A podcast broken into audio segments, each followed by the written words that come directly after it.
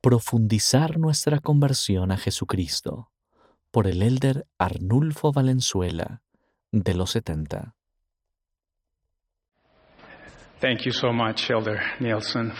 Gracias, Elder Nilsson, por su hermoso mensaje. Necesitábamos eso. Mis queridos hermanos y hermanas, el presidente Russell M. Nelson nos ha enseñado recientemente, se requiere esfuerzo para hacer algo bien. El convertirse en un verdadero discípulo de Jesucristo no es una excepción. Para aumentar su fe y confianza en Él, se requiere esfuerzo. Entre las recomendaciones que Él nos dio a fin de que incrementemos nuestra fe en Jesucristo, se encuentran que nos convirtamos en estudiantes dedicados, que nos apliquemos de lleno a las Escrituras para comprender mejor la misión y el ministerio de Cristo. En el libro de Mormón aprendemos que las Escrituras fueron una parte importante de la familia de Leí. Tanto así que Nefi y sus hermanos regresaron a Jerusalén para obtener las planchas de bronce. Las escrituras revelan la voluntad de Dios para nosotros de igual manera que la leona lo hizo para Nefi y su padre. Después de que Nefi rompió su arco, necesitaba saber a dónde debía ir para obtener alimento. Leí, su padre, miró la esfera y vio las cosas que estaban escritas. Nefi vio que las agujas que estaban en la esfera funcionaban de acuerdo con la fe, diligencia y atención que ellos le daban. También vio una escritura que era fácil de leer y que les daba entendimiento respecto a las vías del Señor. Se percató de que por pequeños medios el Señor puede realizar grandes cosas. Fue obediente a las instrucciones que daba la esfera. Ascendió hasta la cima de la montaña y obtuvo alimento para su familia, que había sufrido mucho por no tener comida. Me parece que Nefi era un alumno que se dedicaba a las escrituras. Leemos que él se deleitaba en ellas, su corazón las meditaba y las escribía para la instrucción y el beneficio de sus hijos.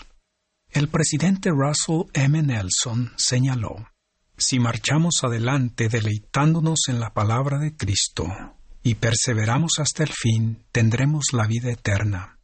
Deleitarse significa más que solo probar. Deleitarse significa saborear. Nosotros saboreamos las escrituras al estudiarlas en un espíritu de agradable descubrimiento y de fiel obediencia. Cuando nos deleitamos en las palabras de Cristo, éstas quedan grabadas en tablas de carne del corazón. Se convierten en parte integral de nuestra naturaleza. ¿Cuáles son algunas de las cosas que haremos si nuestras almas se deleitan en las escrituras? Nuestro deseo de ser parte del recogimiento de Israel en ambos lados del velo aumentará. Nos resultará normal y natural invitar a nuestros familiares y amigos a escuchar a los misioneros. Seremos dignos y tendremos una recomendación vigente para el templo, a fin de que asistamos con la mayor frecuencia posible. Trabajaremos para encontrar, preparar y enviar los nombres de nuestros antepasados al templo. Seremos fieles al santificar el día de reposo, al asistir a la iglesia cada domingo para renovar nuestros convenios con el Señor a medida que participemos dignamente de la Santa Cena. Y estaremos resueltos a mantenernos en la senda de los convenios al vivir de toda palabra que sale de la boca de Dios. ¿Qué significa para ustedes deleitarse en las cosas del Señor? Deleitarse en las escrituras es más que estar hambriento y sediento de conocimiento. Nefi tuvo gran gozo durante su vida. Sin embargo, también afrontó dificultades y tristezas. No obstante, dijo, sé en quién he confiado.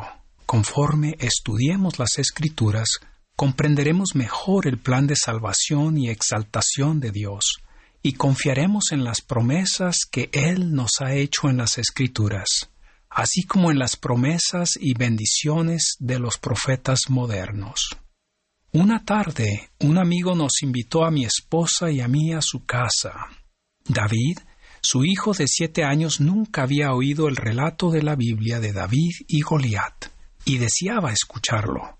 A medida que comencé a relatar la historia, él se conmovió por la manera en que David, con su fe y en el nombre de Dios de Israel, hirió y mató al filisteo con una honda y una piedra, sin tener espada en su mano.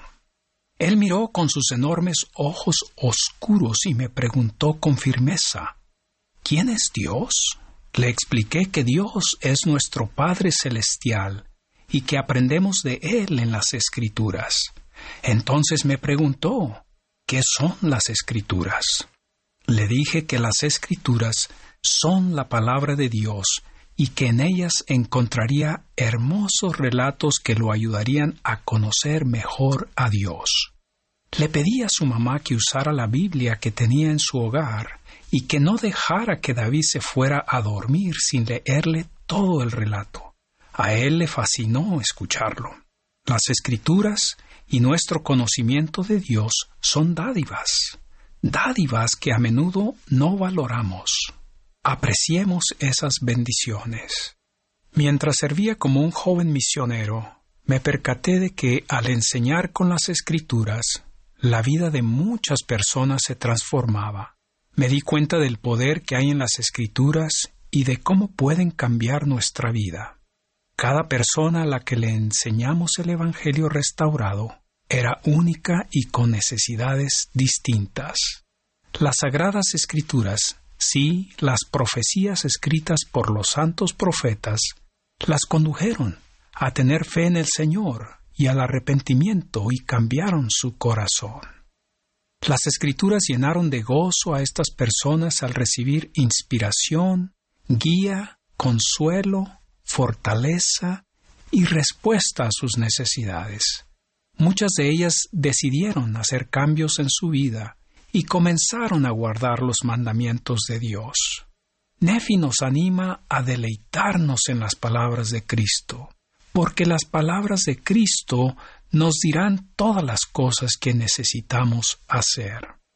Los invito a tener un plan permanente para estudiar las escrituras. Ven, sígueme es un gran recurso con el que contamos para enseñar y aprender el Evangelio profundizar nuestra conversión a Jesucristo y ayudarnos a llegar a ser semejantes a Él. Cuando estudiamos el Evangelio, no estamos simplemente buscando información nueva, más bien buscamos convertirnos en una nueva criatura. El Espíritu Santo nos guía hacia la verdad y nos testifica de ella.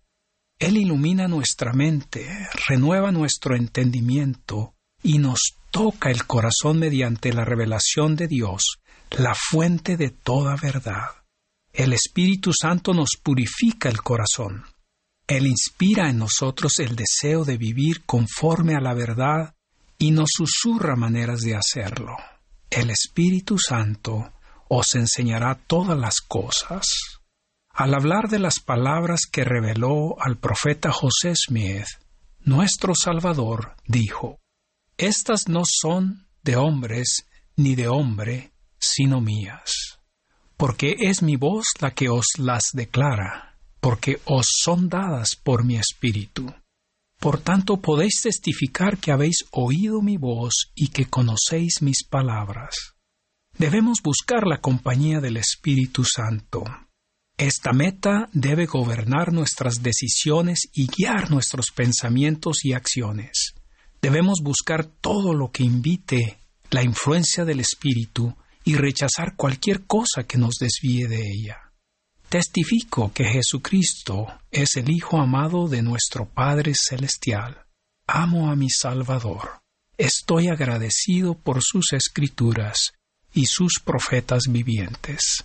El presidente Nelson es un profeta. En el nombre de Jesucristo. Amén. I testify that Jesus Christ is the beloved Son of our Heavenly Father. I love my Savior. I am grateful for His scriptures and for, she, for His living prophets. President Nelson is His prophet, In the name of Jesus Christ. Amen.